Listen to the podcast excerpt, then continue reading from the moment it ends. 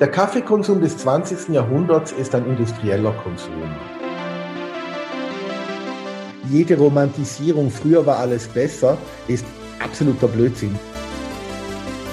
Für heute brauchst du für eine Kaffeetasse etwa 70 Bohnen. Damals hat man fünf Bohnen pro Kaffeetasse gerechnet. Sonnenkönig Louis XIV, er war der Influencer Nummer eins in Europa für den Adel. Wer diesen Podcast schon etwas länger mitverfolgt, weiß, dass wir hier mehrheitlich über den Kaffee im Jetzt sprechen oder über Kaffee in der Zukunft. Heute aber sprechen wir über das, was Kaffee einmal war. Über die Bedeutung, welcher der Kaffee in der Schweiz hatte. Nicht gestern, sondern im 18., 19. und 20. Jahrhundert. Wusstet ihr, dass Kaffee eigentlich immer zu Hause geröstet wurde und erst die fortschreitende Industrialisierung zum Aufstieg der Kaffeeröstereien verhalf? Oder dass Bündner die ersten Kaffeehäuser in Italien gründeten und nicht nur da, sondern in ganz Europa? Oder aber auch, dass die Schweiz selbst ohne eigene Kolonie fleißig an der Versklavung von Menschen auf Kaffeeplantagen war? In knapp 40 Minuten erlebt ihr hier eine Flugshow über drei Jahrhunderte weg, gespickt mit Anekdoten und farbigen Beispielen aus einer Zeit, die mir schon so unheimlich weit weg erscheint. Derjenige, der dieses Thema aber so unterhaltsam kommentieren kann, beschäftigt sich auch sonst mit Genuss, mit Lebensmitteln, deren Herkunft und Geschichte. Dominik Flammer ist Autor und Ernährungsforscher und Kurator des kürzlich geöffneten Kulinarium Alpinum in Stanz. Als ich Dominik anrief, um ihn für diesen Podcast zu gewinnen, erzählte er mir in 20 Minuten schon so viel über die Kulturgeschichte des Kaffees, wie ich bis dahin nicht im Ansatz wusste. Die Fakten- und Quellenlage ist dünn und deshalb braucht es Forscher und Historiker wie Dominik, die, wie er mir sagte, stundenlang in Bücherbrockis unterwegs sind und Trouvaillen der Kulturgeschichte aufspüren. Ich freue mich sehr, euch dieses Gespräch zeigen zu können. Merkt euch ein paar Anekdoten und erzählt sie euren Liebsten. Ihr werdet sie für immer behalten. Beide. Ich bin Philipp Schallberger. Herzlich willkommen beim Kaffeemacher Podcast.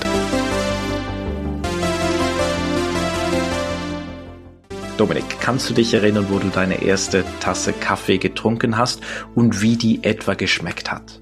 Ja, selbstverständlich. Bei uns zu Hause war das Café Complet als Abendessen gang und gäbe. Das heißt, äh, es gab Milchkaffee, es gab Brot, Aufschnitt, Käse, Butter, äh, eingelegte Essiggurken, so das, was man halt abends äh, auf die Schnelle machen kann. Und ich werde wahrscheinlich etwa zehn gewesen sein und habe damals begonnen, Kaffee zu trinken ich weiß auch noch, wie dieser Kaffee war. Das war ein Filterkaffee mit etwa einem Drittel Frankaroma drin, weil meine Eltern beide Vorkriegsgeneration waren und bis in die 70er Jahre hinein eigentlich den Kaffee immer äh, äh, aromatisiert haben, wie Sie es gesagt haben, mit Frankaroma. Aber eigentlich haben sie ihn gestreckt, weil sie sich einfach an den Geschmack gewöhnt waren und für sie ein echter Kaffee nur einer war, der auch äh, äh Zikorienpulver drin hatte. Also als Basis war Kaffee da und dann aber eben aromatisiert. Ich finde das noch interessant. Also Kaffee wurde aromatisiert und nicht umgekehrt. Also nicht die Zichori, die deutlich bitterer ist und weniger nach Kaffee schmeckt. Nicht die wurde aromatisiert, sondern umgekehrt. War das das Verständnis? Eigentlich war das das Verständnis. Sie waren sich gewohnt. Es war eine reine Gewohnheitssache. Mein Vater war Arzt. Also bin ich in einem bürgerlichen Haushalt aufgewachsen. Sie hätten sich in den 70er Jahren problemlos auch nur Kaffeepulver leisten können. Aber für sie war ein richtiger Milchkaffee einer, der halt äh, äh Zikorien drin hatte. Und es gibt heute noch Leute, bis heute äh, 80, 90-Jährige für diesen richtiger Milchkaffee, nur einer, der auch Zikorien drin hat. Aber man darf nicht vergessen, es ist eine Generation, die hat äh, lange nur Milchkaffee getrunken und keinen Espresso oder irgendeine andere Art Kaffee. Weißt du, warum Milchkaffee da favorisiert wurde und weniger schwarzer Kaffee? Ja, das ist, äh, liegt völlig auf der Hand. Die Schweiz, ein Milchland, ist durch die Milch überhaupt erst zum Schokoladenland und zum Kaffeeland geworden. Äh, wenn wir daran denken, dass der äh, weltgrößte Kaffeekonzern äh, namens Nestle aus zwei Firmen hervorgegangen ist, der Anglo Condensed Milk Company in Cham und aus der, den Laboratorien vom Henry Nestle in Wöwe, sehen wir, dass aus der Milch plötzlich Milchpulver wurde, aus Milchpulver Schokolade wurde und aus der Milchpulverisierung dann auch äh, äh ein Kaffeepulver sogar entstanden ist mit dem Nescafé. Also äh, ein Milchland ist zu einem Schokoladen- und Kaffeeland geworden und hat deswegen hat auch die Milch mit diesen zwei Sachen gemischt. Nicht nur erst mit der Schokolade, sondern dann auch mit dem Kaffee. Kaffee ist einerseits Produkt. Es war früher anders, du hast es gesagt, mit Sichori, es wurde gestreckt oder dann mit Milch oder eben sogar löslicher Kaffee. Aber auf das, was wir jetzt schauen möchten, ist der Ort, wo Kaffee früher getrunken wurde. Und zwar war das ja nicht nur zu Hause, sondern man ging an einen anderen Ort. Heute spricht man oft von Third Spaces, also da, wo das Starbucks so geprägt hat vor 15 Jahren. Die haben neue Räume geschaffen, oder dritte Räume. Das ist nicht zu Hause, nicht auf der Arbeit, sondern irgendwo dazwischen, wo man sich zu einem Kaffee trifft. Und früher waren das traditionellerweise die Kaffeehäuser. Und die Geschichte der Kaffeehäuser ist eng verbandelt mit der Schweiz. Wie, wie hat das begonnen? Ja, man muss zuerst mal noch unterscheiden. Das gilt natürlich nur für die Städte, dass man ins Kaffeehaus gegangen ist, weil es war einfach unziemlich Kaffee zu trinken. Es war einfach während der ersten 20, 30, 40 Jahre sogar unziemlich Kaffee zu trinken. Es gab eine große Diskussion, Kaffee ist ungesund, ist des Teufels, macht die Leute aggressiv, zerstört die Ehen, zerstört die Familien. Es gab ganz viele Moralapostel und äh, äh selbst Ärzte und Chemiker und Physiker, die das verteufelt haben. Ähm, in den Städten hat man sich deswegen in zuerst klammheimlichen Kaffeehäusern getroffen. Aber ähm, in der Schweiz äh, äh, hat es relativ spät begonnen, obwohl die Schweizer europaweit führen waren mit, äh, mit Kaffeehäusern. Es waren nämlich die äh, Graubündner Zuckerbäcker, die bereits im 16. Jahrhundert nach Italien ausgewandert sind, äh, mangels Erwerbsmöglichkeiten in Graubünden, äh, weil sie Hunger gelitten haben. Viele von ihnen haben sich vor allem in Venedig niedergelassen und die Schweizer haben zu den ersten weltweit gehört, die Kaffeehäuser eröffnet haben. Das ist das älteste Bündner Kaffeehaus in Venedig, datiert aus dem Jahr 1680. Das ist immerhin drei Jahre vor der Türkenbelagerung von Wien, der man nachsagt, dass diese Belagerung dazu geführt hat, dass die Wiener Kaffeehauskultur daraus entstanden ist. In der Schweiz hat es länger gedauert. Die ersten Kaffeehäuser in der Schweiz sind dann erst um 1700 aufgegangen. Und wie man diesem äh, großartigen Standardwerk zum Thema Kaffee in der Schweiz, äh, Genuss und Nüchternheit vom äh, Historiker Roman Rossfeld eigentlich entnehmen kann, ähm, waren es anfänglich wirklich versteckte äh, äh sehr versteckte äh, Spelunken, in denen man äh, Kaffee getrunken hat. Äh, es war, es war eigentlich verpönt. Es war teilweise auch verboten. Es gab in äh, verschiedenen äh, äh, Gegenden Mandate, die äh, Kaffeehäuser und Kaffeekonsum verboten haben. Ähm, das war aber nur in den Städten so. In den Städten hat sich das aber dann langsam, langsam gewandelt. Äh, die ersten Kaffeehäuser sind in Basel entstanden, in Genf entstanden, um, äh, um äh, 1700 äh, herum, also 20 Jahre nachdem die Bündner ihre ersten Kaffeehäuser in Venedig eröffnet haben. In anderen Städten äh, wie dem zwinglianischen Zürich hat es bis 1800 etwa gedauert. Und in Zürich dann, äh, wo ich wohne und lebe, äh, sind die ersten Kaffeehäuser eigentlich erst um 1800, also sehr, sehr viel später entstanden. Hat es mit der Religion zu tun oder ist das rein durch der Grenznähe geschuldet, dass in Genf und in Basel die ersten Kaffeehäuser auftauchten? Ich glaube schon, dass man, dass, dass der Katholizismus offener war ich will ihn damit nicht grundsätzlich verteidigen, aber dass er offener war gegenüber dem Genuss. Man konnte ja sündigen und dann wieder beichten. Das war so äh, eine Entlastung, die man immer wieder hatte, auch wenn äh, äh, gewisse Kreise gegen den Kaffee geschossen haben. In reformierten Städten hat es einfach ein bisschen länger gedauert. Es ist nicht überall gleich. Genf war viel früher als Zürich, also von dem her zwei reformierte Städte. Die Genf haben stärkeren französischen, stärkeren italienischen Einfluss gehabt damals schon. Und äh, äh in Zürich hat es aber einfach lange gedauert. Und in Zürich hat es auch lange gedauert, bis eigentliche Kaffeehäuser aufgegangen sind. Weil in Zürich waren es vor allem die Zunfthäuser, also das Bürgertum, das äh, natürlich auch sehr verankert war in einer entstehenden Anti-Alkohol-Bewegung drin, die dann aber erst so Ende des 19. Jahrhunderts sehr stark geworden ist. Und das, äh, das Zunfthaus, in Zürich waren es die Zunfthäuser, die zuerst zu Kaffeehäusern geworden sind, hat natürlich auch ermöglicht, dass die Zünfter ihre Frauen mitnehmen konnten, weil Frauen, das war noch unziemlich um 1800 rum, dass Frauen in, überhaupt in Gaststätten gehen, außer natürlich mit ihrem Ehemann oder für ein Familienfest. Und so haben die Zunfthäuser die ersten Kaffeeklatschecken eröffnet, wo auch die Zunftfrauen sich äh, selber treffen konnten, währenddem die Männer in diesen Kaffeehäusern vor allem politisiert haben. Aber dann eigentlich spielt das ja wieder so dieser protestantischen Ethik in die Hände. Jetzt sagt man also, es waren bürgerliche Ideale, die Kaffee eigentlich vertreten konnte. Also Kaffee führte zu Konzentration und mehr Tätigkeit und mehr Fleiß. Und wie du gesagt hast, eigentlich das Gegenteil von Alkohol, der eher lähmt. Absolut. Also ich meine, äh, äh, es gab Firmen, die haben Studien gemacht, äh, wie viel Kaffee für ihre Arbeiter gut sind, damit sie effizienter arbeiten. Äh, lange Zeit hat man gedacht, dass es der Alkohol sein könnte. Es gab Stickereien im Kanton Zürich, im Kanton Glarus.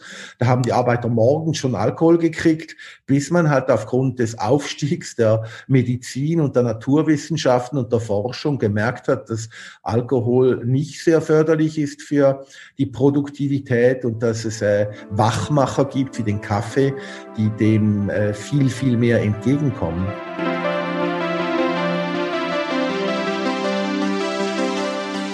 Wie muss man sich denn so ein Kaffeehaus vorstellen? Also jetzt hast du gesagt, es waren vor allem ähm, Exilbündner, die vor allem in Norditalien zuerst, aber dann am Schluss in ganz Europa diese Kaffeehäuser eröffnet haben. Wie, wie war denn das? Also stand da wirklich der Kaffee im Zentrum oder war es doch eher so ein Raum, in dem man sich im öffentlichen Raum begegnen konnte und halt noch philosophieren und etwas, du hast gesagt, Kaffeetratsch abhalten konnte? Also die, die, die ältesten Quellen, die finde ich wirklich in diesem Buch Genuss und Nüchternheit vom Rossfeld äh, in einem Aufsatz, auch über Schaffhausen, wo die ersten Schaffhauser Kaffeehäuser aufmach, aufgemacht haben. Das waren Spelunken, das waren eher sehr versteckte Zechkneipen, äh, da ist man Kaffee trinken gegangen und vergessen wir nicht, wir wissen heute noch, dass äh, gerade jetzt in der Faschingszeit, dass Kaffee und Schnaps sich sehr, sehr gut vermählen lässt und äh, sehr populär ist. Kaffee Lutz in der katholischen äh, Faschingshochburg äh, Luzern äh, äh, sehr, sehr populär ist. Ähm, da hat man sich ver versteckt getroffen. Der Wandel zum bürgerlichen Kaffeehaus äh, im Kaffeehausstil, der kam erst so gegen 1800. Und äh, das Ganze haben die Schweizer äh, massiv vorangetrieben, vor allem die Bündner, weil die Bündner sind 1766 durch sehr ungeschickte Verhandlungen der Bündner Regierung mit den großen Mächten gezwungen worden, Venedig zu verlassen. Und das waren über 3000 Bündner, die auf einen Schlag äh, Sack und Pack äh, packen mussten und auswandern mussten. Was haben sie gemacht? Sie haben äh, fast alle Großstädte Europas, und zwar Großeuropas, bis nach Odessa rüber, in Süden nach Sizilien, bis nach Oslo rauf, äh, nach Finnland rauf, nach Helsinki, haben überall Kaffeehäuser eröffnet.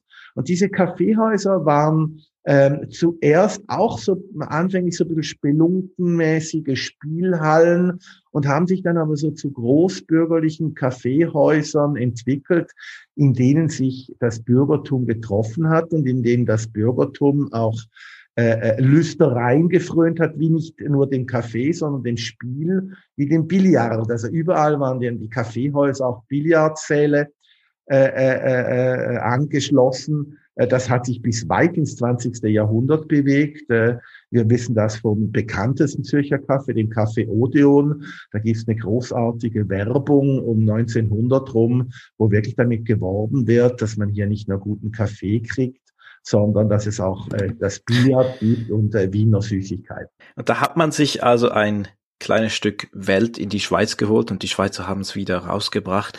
Jetzt aber, der Kaffee kommt ja nicht von ungefähr, sondern der kam von den Grenzen Europas. Und zwar, der kam aus Kolonien Und das war so ein klassisches Kolonialgut, also an den Grenzen von Europa, wie, sagen wir, die, die Briten, die Franzosen, die Holländer, die da in der ganzen Welt waren und da ihre Kolonien hatten, ähm, hatten dann plötzlich auch Lust auf Kaffee. Also nicht nur Kakao und Gewürze, sondern eben auch den Kaffee. Nur ähm, diese Geschichte ist ja nicht so glimpflich äh, verlaufen. Das wissen wir aus der Geschichte, dass äh, Kolonialgeschichte eine sehr düstere Komponente hat. Wer hat denn da den Kaffee überhaupt produziert? Ja, begonnen hat das Ganze natürlich äh, in Äthiopien mit den Exporten und dann mit den ersten Kolonialisierungsversuchen für Produkte aus der alten Welt wie Kaffee und Zucker im südpazifischen Raum, also als die beiden Amerikas noch nicht wirklich genutzt wurden. Und dann hat man plötzlich gemerkt, dass diese äh, äh, Pflanzen, die Kaffeepflanze und auch das Zuckerrohr natürlich auch in äh, den tropischen Gefilden äh, Amerikas wachsen könnte. Und die Kolonialmächte haben äh, äh, diese Pflanzen, äh, vor allem die Portugiesen, die Spanier, aber auch die Engländer und die Franzosen, haben diese Pflanzen nach Amerika gebracht. Und äh, so ist der Kaffee zu einem zentralen Gut im sogenannten Dreieckshandel geworden. Das heißt, äh, in Europa wurden Schiffe gechartert, übrigens auch von Schweizer äh, Händlern äh, Schiffe gechartert, die äh, äh, Schweizer Textilien, europäische Textilien und viel Kitsch und Glasperlen geladen haben.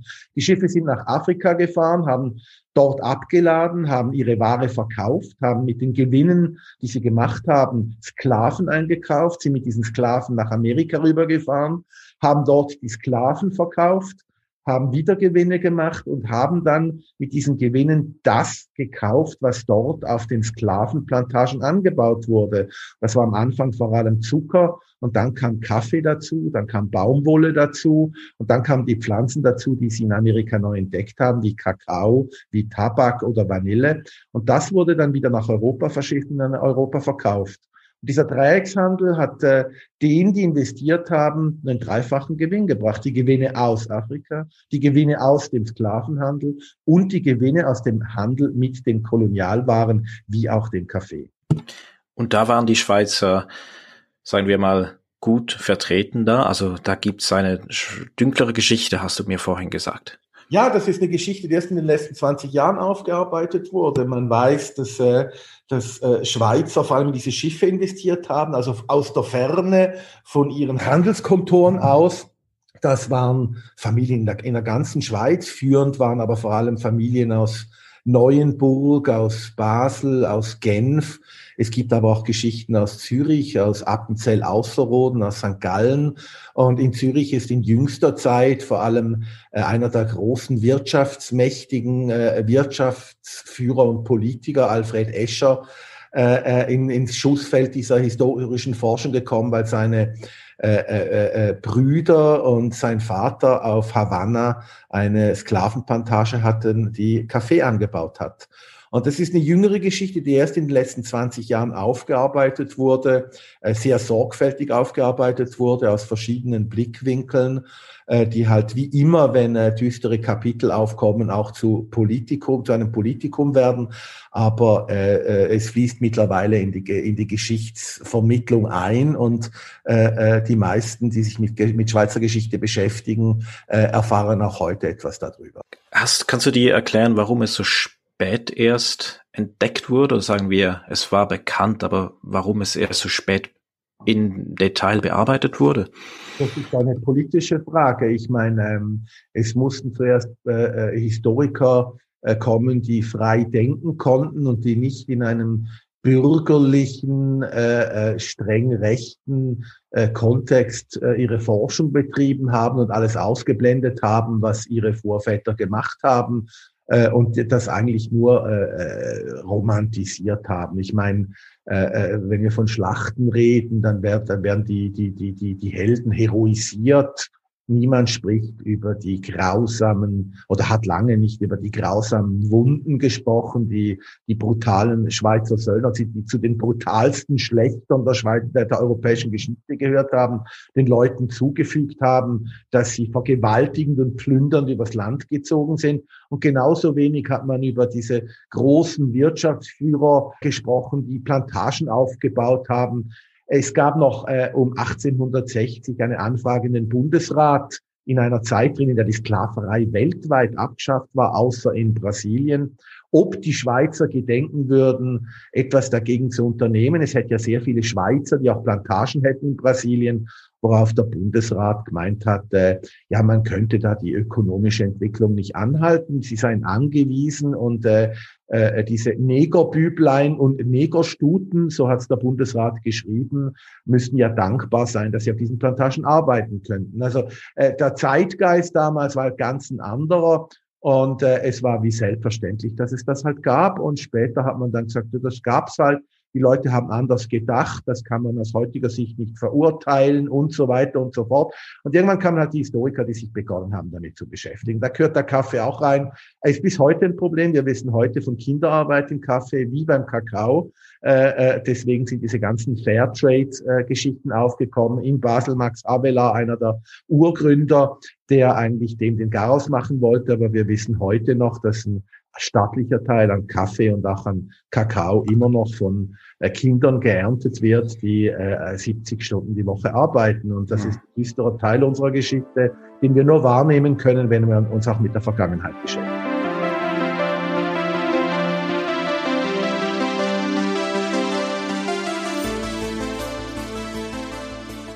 Du hast aber auch genannt, Kaffee ist so ein Produkt, das äh, mitunter dieses, von diesen Kolonialgütern auch dazu gemengt wird. Also es gab Rum, es gab Zucker, es gab Stoffe. Ähm, welche Wichtigkeit hatte denn Kaffee bei alledem? War es ein reiner Koffeinbringer oder war es auch Genuss? Es war anfänglich sicher Genuss. Es war anfänglich Genuss. Ich meine, vor allem gefördert durch äh, äh, den Sonnenkönig Louis XIV, an dessen Schloss in Versailles äh, äh, zum ersten Mal heißer Kakao getrunken wurde und auch äh, Kaffee in rauen Mengen getrunken wurde. Äh, er war einfach führend, als er war der Influencer Nummer eins in Europa für den Adel. Und der Adel hat den Kaffee genossen. Man hat das wirklich zelebriert, wie man den Tee zelebriert hat. Äh, mit, äh, mit den Zuckerdosen. Auch Zucker war, war was sehr Wertvolles. Das war ein Genuss, der aber sehr schnell zu einer Sucht geführt hat. Das hat man zelebriert. Der Kaffee wurde zelebriert, wie es auch die, wie man auch den Tee zelebriert hat, den Zucker zelebriert hat. Es war auch ein Show-Trinken. Man hat gezeigt, wir können uns das leisten, weil Kaffee war lange Zeit was unglaublich Teures. Wenn wir denken, die Zahlen, die du genannt hast, 1720, das war die Zeit, da hat man in der Schweiz Kaffee in der Apotheke gekauft. Das war in Basel einer der Apothekerschlecks. Und Apothekerschleck hat man nicht gesagt, weil die Leute das Zeug geleckt haben, sondern weil sich der Apotheker die Finger lecken konnte, wenn jemand beim Kaffee gekauft hat. Es war in, jede Apotheke hat ihre Flaschen. Man findet heute im Antiquitätenhandel viele dieser Kaffeeflaschen, die, die sind ein paar Zentimeter hoch. Also die Leute haben wenig Kaffeebohnen gekauft. Und äh, äh, wenn jemand dann das genießen wollte, äh, dann äh, äh hat er, war das kein Genuss, wie es heute war, weil ich glaube, du weißt das besser äh, als ich. Für heute brauchst du für eine Kaffeetasse etwa 70 Bohnen. Damals hat man fünf Bohnen pro Kaffeetasse gerechnet. Das, das war ein ganz ein dünnes Getränk, äh, das man aufgezuckert hat, das man versucht hat zu veredeln, auch mit Gewürzen. Man hat auch Gewürze reingetan und das dann so getrunken hat. Also Genuss für uns äh, aus heutiger Sicht schwierig, ob das wirklich ein großer Genuss war, aber es war eine Mode und äh, die hat sich dann relativ schnell gewandelt. Wer hat denn diesen Kaffee geröstet? War das die Apotheke, der den Kaffee geröstet hat? Nein, das waren die Haushalte. Ich habe, und zwar sehr, sehr lange, also bis 1900 äh, äh, wurde Kaffee von den Dienstmägden und den Hausfrauen geröstet. Ich habe hier ein Kochbuch, das ich erst, grad, erst heute gekriegt habe. Es ist eine Erstausgabe von der Marie-Susanne Kübler die erfolgreichste Kochbuchautorin aller Zeiten. Die hat Millionen von ihren Büchern verkauft. Das Buch ist noch, ist von 1860. Und da drin, wenn du mir erlaubst, will ich nur kurz was vorlesen. Aber gerne. Ähm, Dienstmägde kommen nicht selten in den Fall, den Kaffee in der Spezereienhandlung selbst einzukaufen und hier unter einigen Sorten zum nämlichen Preise wählen zu können. Sie haben sich deshalb Folgendes zu merken. Der gute Kaffee muss klein, rund, gewölbt fein, eine gelbliche, schwachgrüne oder zartbläuliche Farbe haben und wenn heißes Wasser darauf gegossen wird, eine Zitronenfarbe annehmen. Wird er grün oder braun, so hat er, hat er Schaden gelitten oder ist wohl gar, wie es nicht selten vorkommt, gefärbt. Das Färbungsmaterial muss dann durch Schlemmen, mehrmaliges Abbrühen davon entfernt werden. Guter Kaffee fällt im Wasser zu Boden und verbreitet noch ungeröstet einen süßen und angenehmen äh, Geruch. Und da drin beschreibt äh, äh, äh die, die Marie-Susanne Kübler natürlich auch, wie geröstet äh, werden muss, wie man rösten muss. Und das ist in allen Kochbüchern, das waren vor allem so Hausratgeber, äh, äh, Ratgeber, Haushaltratgeber. Da gab es großartige Autorinnen äh, neben der Susanne Kübler, die aus äh, Winterthur kam, gab es noch Frauen aus, äh, die Susi Müller aus Wattwil in der Ostschweiz, dann gab es äh, eine Frau aus Utwil in Thurgau, die so riesige Ratgeber geschrieben haben.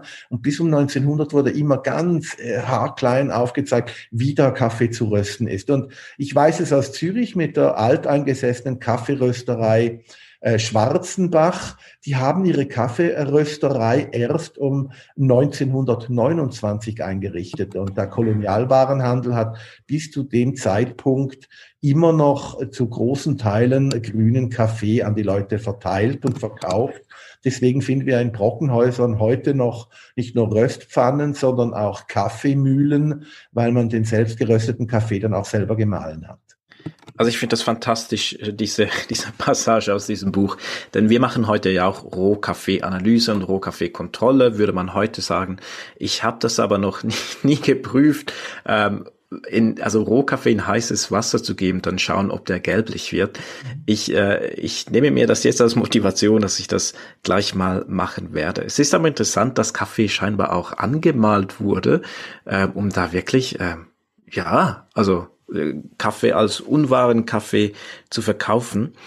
Und dann gab es aber eine andere Entwicklung, die ich spannend fand. Also einerseits wurde Kaffee zu Hause geröstet und gleichzeitig aber war es auch das Zeitalter der Industrialisierung, Zeitalter, wo mehr gearbeitet wurde und die Leute weniger und weniger Zeit zu Hause verbrachten. Und ich glaube, wenn ich das richtig verstanden habe, ist, es gibt es da so eine Zeitenwende, und zwar mit dem Aufkommen von längeren Arbeitsschichten wurde weniger Kaffee geröstet, ergo war es das Zeitalter der Röstereien, die dann diesen Job übernommen haben. Absolut. Also das Rösten kam eigentlich mit dem wirklich großen Aufschwung der Industrialisierung. Nicht der Frühindustrialisierung, sondern der Industrialisierung. Wir sprechen ja von der Zeit um äh, 1900, 1910. Da haben professionelle Röstereien äh, äh, äh, den, den Hausfrauen diese Arbeit begonnen abzunehmen ähm, einfach weil man die Zeit nicht mehr hatte, weil Kaffee billiger geworden ist, weil mit der Industrialisierung sind viele Lebensmittel billiger geworden. Also das hat so Ende des 19. Jahrhunderts begonnen, dass die Leute plötzlich bisschen weniger ausgegeben haben, äh, weniger von ihrem Einkommen für Essen einsetzen mussten. Sie haben mehr verdient, die Preise sind gesunken. Es entstanden die ersten Konsumvereine, die äh, ihren Leuten das äh, ja, gerösteten äh, äh, äh, Kaffeebohnen bereits verkauft haben. Das ging dann so weit bis in meine Kindheit, dass äh, man den Kaffee in Bohnen gekauft hat bei den Großverteilern und den Detailisten und dann Ausgang hat es große Mahlmaschinen gehabt. Dann hat man oben den Kaffee reingeschüttet und hat unten den Sack angeklemmt und dann hat das gemahlt, man den äh, Mahlgrad eingestellt. Türkischer Kaffee, Milchkaffee oder Espresso stand da drauf und hat das dann, äh, dann gemahlen und dann frisch gemahlen mit nach Hause genommen. Gibt ja heute noch, ich bin aber froh, dass das nicht mehr so rege benutzt wird. Ich habe da auch mal eine ältere Dame gesehen, die da auch Hirse gemahlen hat. Ja. Und äh, da tat mir halt jeder leid, der danach seinen Kaffee mahlen wollte. Dann hat er das, was man um 1900 all überall gekriegt hat. Also die Verfälschung. Kaffee wurde immer gestreckt. Solange Kaffee ein teures Gut war, hat man da weiß ich was reingemischt äh, äh um einen möglichst hohen Preis und eine hohe Marge äh, rauszuholen. Und das wurde dann aber langsam auch abgelöst von den Surrogaten, also von den Ersatzcafés.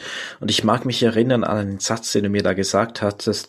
Naja, man muss ja zuerst wissen, wie Kaffee schmeckt, dass man ihn überhaupt ersetzen kann. Also Ersatzcafés waren viel, viel früher als lösliche Kaffees. Ersatzcafés äh, hat man schon im 18. Jahrhundert gekannt. Das heißt, ähm, der Kaffee kam sehr schnell auf den Tisch der Bauern auch. Das darf man nicht vergessen. Das heißt, um 1800 haben sich Kartoffel und Kaffee, die beiden Ks, durchgesetzt. Die haben wirklich die Breispeisen, also den Hirse- und Haferbrei und den Schnaps zum Frühstück oder den sauren Wein zum Frühstück abgelöst.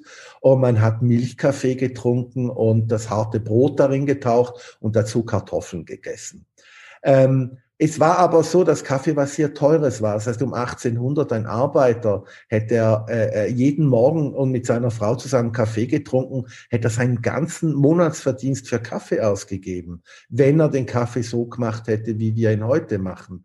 Also hat die Hausfrau fünf Kaffeebohnen genommen, hat in ihrem Garten die damals bereits bekannte Zikorie, die Wegwarte angebaut, er hat die Zikorienwurzeln äh, auf dem Ofenbänkchen neben den äh, gewaschenen Windeln und den Stallschuhen der Knechte und des Bauern getrocknet und die mit dem Kaffee vermahlen und dann aufgegossen. Das heißt, man hat schnell versucht, äh, Bitterstoffe in der Natur zu finden, die hat man dann auch gefunden, vor allem, vor allem bei Eicheln, bei verschiedenen Wurzelpflanzen, äh, bei Spargelbeeren in Gegenden, in denen Spargel angebaut wird, äh, und bei unzähligen anderen Pflanzen. Man hat einfach Bitterstoffe gesucht, die, mit denen man den Kaffee strecken kann. Und wenn man keinen Kaffee mehr hatte, hat man halt nur diese Streckmittel aufgebrüht.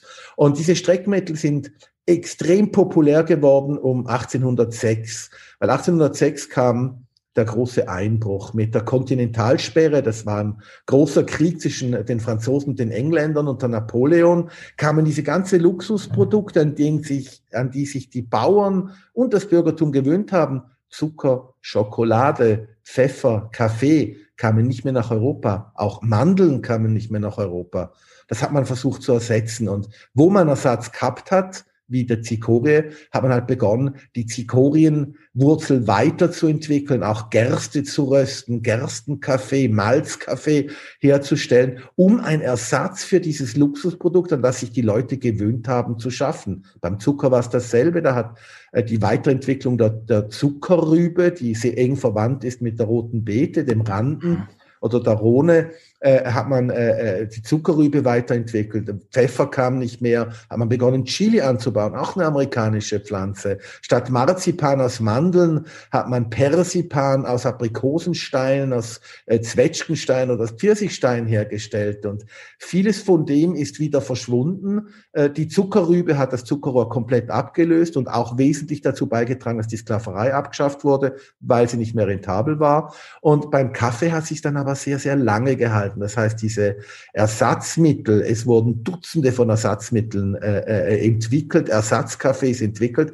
die haben sich sehr lange gehalten, weil Kaffee noch bis weit ins, 19, ins 20. Jahrhundert hinein ein sehr teures Lebensmittel war, das sich die meisten eigentlich in der Art, wie wir es heute nutzen können, schlicht nicht leisten konnten.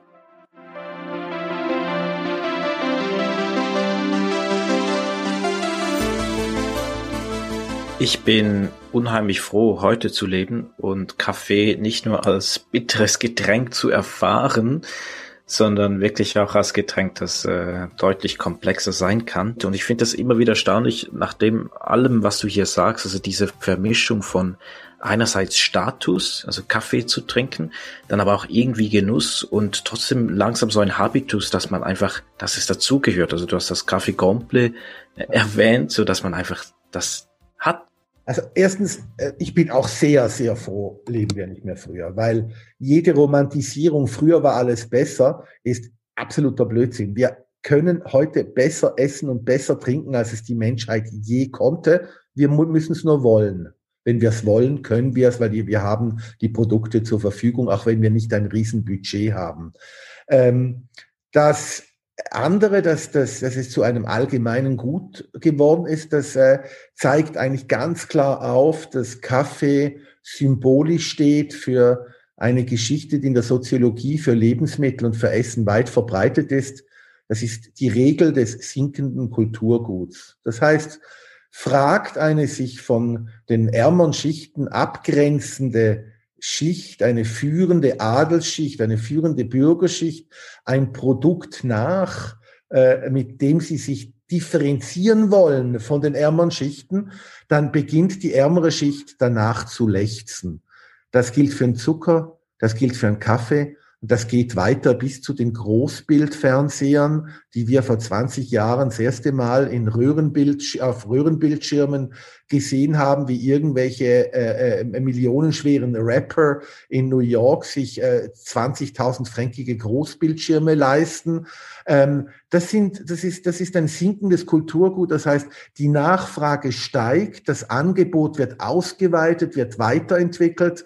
Und dadurch beginnen die Preise dafür zu sinken. Das war beim Kaffee genauso. Und der Kaffee ist eigentlich ähm, erst im 20. Jahrhundert äh, zu einem sinkenden Kulturgut geworden, in dem man zwar früher schon, schon im 17., 18. Jahrhundert Kaffee getrunken hat, aber in ganz lausigen Qualitäten mit Streckmitteln und weiß ich was mit allem. Aber das das einfache Volk und das einfache Bürgertum und die Arbeiter den Kaffee so genießen konnten, wie das ganz früher der Adel gemacht hat, hat doch 200, 300 Jahre gedauert. Also erst mit der steigenden Nachfrage, mit der landwirtschaftlichen Industrialisierung ist der Kaffee billiger geworden und äh, äh, hat dadurch auch die, die breiten Massen eigentlich erreicht. Also und heute ist es ja wieder so, dass Kaffee und dafür arbeiten wir tagtäglich auch in unserer Branche des Spezialitätencafés und die aber noch breiter ist. Also viele, die mit gutem Kaffee zu tun haben, dass Kaffee eben wieder weniger Alltagsprodukt, sondern wirklich Luxusprodukt wird. Wenn wir jetzt mal so den Blick in die Gegenwart und vielleicht etwas in die Zukunft schweifen lassen wollen, Dominik, wo, was denkst du denn, wenn du jetzt, du kennst die Geschichte des Kaffees, die mehrere Jahre oder hunderte Jahre zurückreicht. Wie siehst du das heute, wenn du auf die Kaffeekultur in der Schweiz schaust? Da gibt es verschiedene Angebote. Ähm, es gibt mehr Spezialitäten Kaffee und das wächst eigentlich täglich. Wie siehst du das heute und wo könnte das hingehen? Ja, ich glaube, es führt schon zu einer Spezialisierung. Wir haben, der Kaffeekonsum des 20. Jahrhunderts ist ein industrieller Konsum. Äh, äh, in dem äh, durchschnittliche Qualitäten in rauen Mengen hergestellt wurden, durch den Filter getrieben wurden, ein erstes, ein zweites Mal und, und dann getrunken wurden. Man hat die, die, die aufputschende Wirkung des Koffeins erfahren, ähm, an der viele hängen, die sich daran gewöhnt haben. Aber in der Tat, ich meine, wenn ich meine Erfahrung nehme, ich bin Jahrgang 66, bin jetzt 54 und äh, äh, habe wirklich damit begonnen, mit Zikorin gestreckten Filterkaffee zu trinken, habe mir mit 20 etwa eine Pialetti gekauft, habe begonnen äh, mit Pialetti Kaffee zu machen, das war schon das höchste der Gefühle, habe dann auch meine ersten Italienreisen gehabt, habe die Kolbenmaschinen kennengelernt, bin mit in die Schweiz zurückgekommen, bin mit Werbung konfrontiert worden von äh, Jakobs die Krönung mit deutschem Kaffee wieder, äh, bin dann wieder eher in, in, in, die, in die Richtung Espresso gegangen und äh, habe dann vor etwa äh, zehn Jahren mir das erste Mal eine richtig gute Kolbenmaschine äh, äh, gekauft. Ich habe heute im Büro eine, habe heute zu Hause eine sogenannte eine ECM äh, und kaufe mir meine Kaffees bei drei verschiedenen Röstern in Zürich ein. Und äh, wenn ich unterwegs bin und andere Röstereien äh, äh, sehe, kaufe ich mir da ab und zu einen Kaffee ein. Deswegen habe ich auch ein, eine Kolbenmaschine und nicht eine Kapselmaschine. Ist für mich immer die Frage auf Schweizerdeutsch, Käpselischner oder trinkst schon richtige Kaffee?